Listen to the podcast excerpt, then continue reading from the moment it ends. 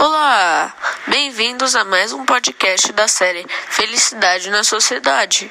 Hoje iremos falar sobre o Butão, um pequeno país asiático na área meridional do extremo leste do Himalaia. O que tem de tão interessante nesse lugar?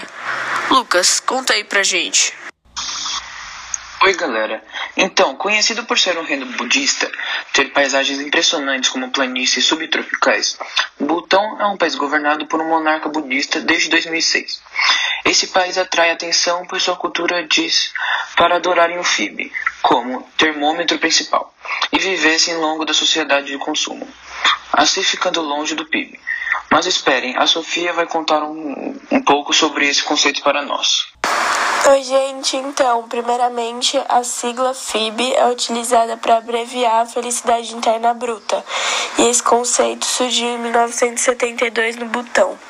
A FIB se baseia em que a riqueza de uma sociedade vai além dos conceitos principais, como desenvolvimento econômico e etc.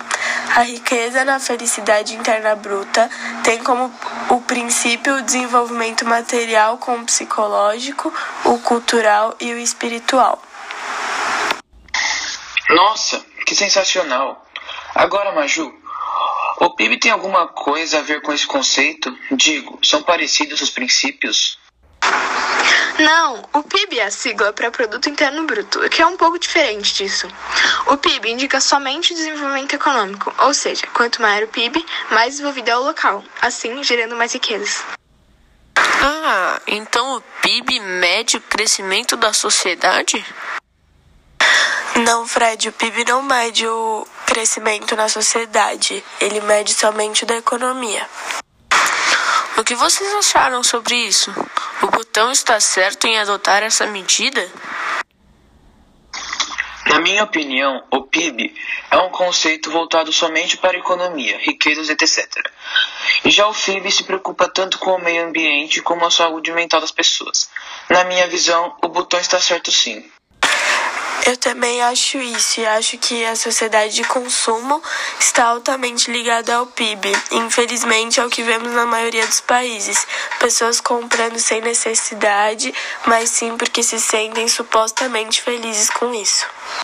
Ah, sim, a gente viu sobre a sociedade de consumo na aula de artes, lembram? Nossa, é mesmo.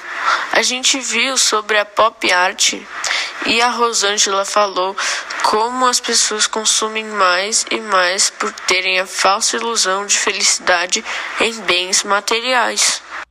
Gente, mas isso influencia mesmo a sociedade? Eu não conheço ninguém que compre por felicidade, eu acho.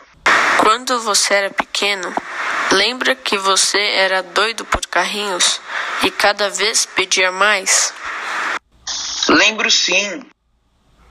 Você precisava de mais carrinhos? Não, né? Eu já tinha vários. Mas mesmo assim, sua mãe comprava para te ver feliz. Viu? Esse é só o começo do consumismo. Bom, galera, encerramos por aqui. Obrigado pela participação, Sofia, Lucas e Maju. Nos vemos no próximo podcast.